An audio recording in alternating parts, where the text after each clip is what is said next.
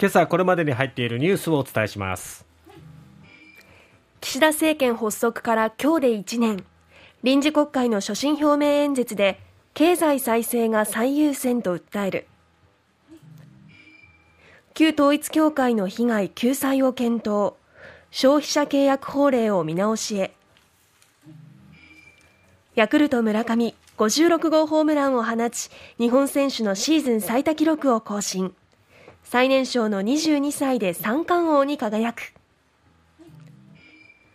ノーベル医学生理学賞。スウェーデンのスバンテ・ペーボ教授が受賞。兵庫県の女子ソフト部員。顧問からの体罰で顎が外れる怪我。まずは昨日秋の臨時国会が召集されました。第210回臨時国会ですけれども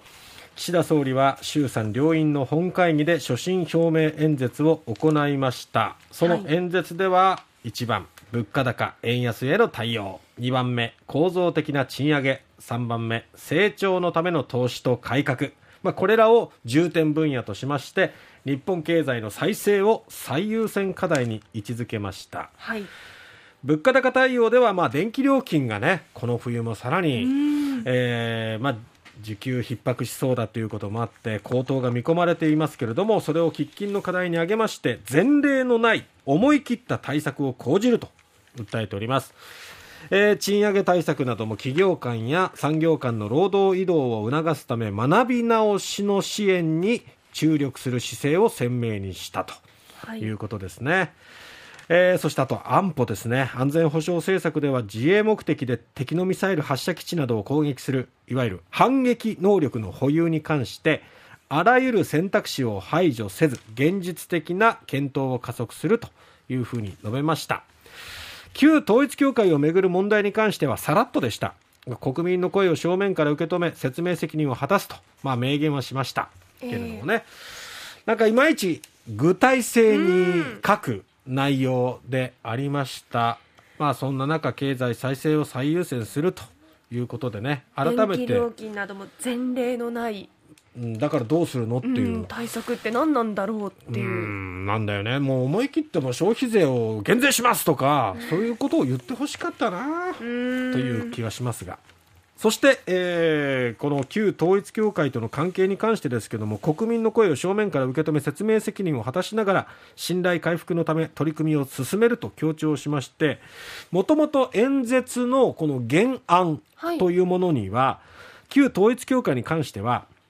現在社会的に問題が指摘されている団体と表現されていました。原案の時点ではね。ただ直前になって団体名を、はい書いたと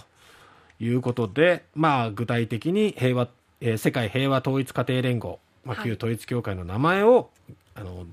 演説の、まあ、台本というかねそこにも書き記してでそれを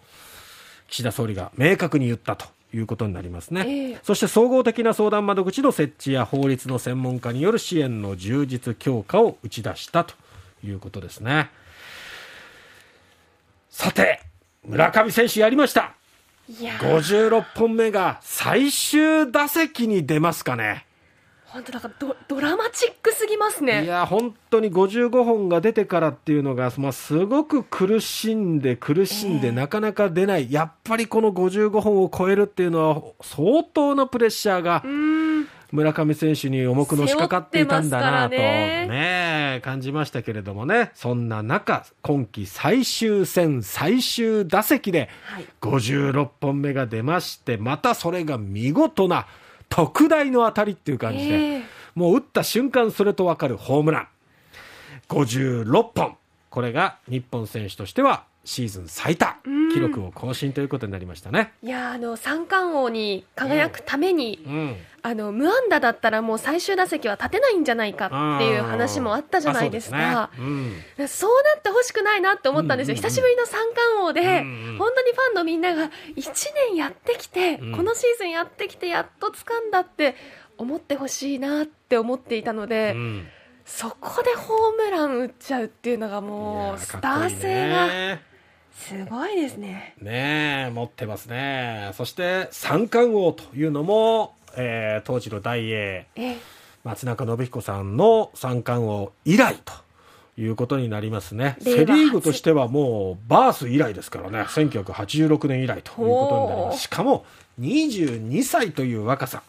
すごいですね、彼は。ちなみに神宮でホームランが出ましたので、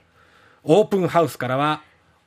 家が贈呈されるんですが1億円と言っていましたが。しかし3億円の東京の家を贈呈すると発表しました。まあ三冠王というこの3というところも意識されたのかもしれませんがまあとにかく偉業を称えるためにね大幅に増額したということですね。熊本は湧いていると思いますもう本当にね。ってすごいですね、ね、松中さんも熊本ですもんね。そうそうそうそうしかも同じねもう本当地元の選手がこうやってまた偉業を成し遂げるというのは松中さんも多分嬉しかったと思いますね、えー、令和にも出ました三冠王、はい。さて、えー、こちらはノーベル医学生理学賞ですけれども昨日発表されましたスウェーデンのスバンテ・ペーボ博士に授与するとい。うことで、はい、このペーボ氏はですね沖縄科学技術大学院大学の客員教授も務めています。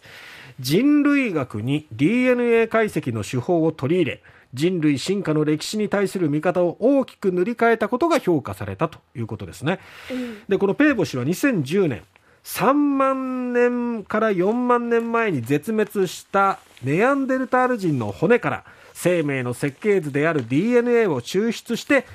ゲノム全遺伝情報を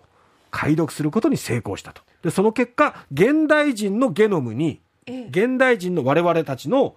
遺伝情報にネアンデルタール人の遺伝子が1%から4%受け継がれていることが判明したと。いうことなんですね。まあ、そういった研究が実を結んで評価されたと。い。うことです、はい、詳しく読んだんですけどもなかなか難しい内容でしたねこれね。さあそしてもう一つちょっとこれ許されないことですね、はい、兵庫県姫路市の姫路女学院高校はソフトボール部顧問の40代男性教諭が部員の女子生徒の顔を叩いて怪我を負わせたとして、えー、校長らが会見を開き謝罪した保護者からは全治1ヶ月でショックで登校できない状態だという連絡があったということです。えー、9月24日の試合で女子生徒がユニフォームを忘れたことに腹を立て平手で生徒の左の方を叩いたと。で叩く前に生徒の母親と電話で話したということで、えー、まさか母親も本当に叩くとは思わなかったということだったんですが怪我もそして心の傷もそしてこの先生が処分されることによって今後ソフトボール部の部員たちにも大きく影響が出る。あってはならない体罰があってしまいました。はい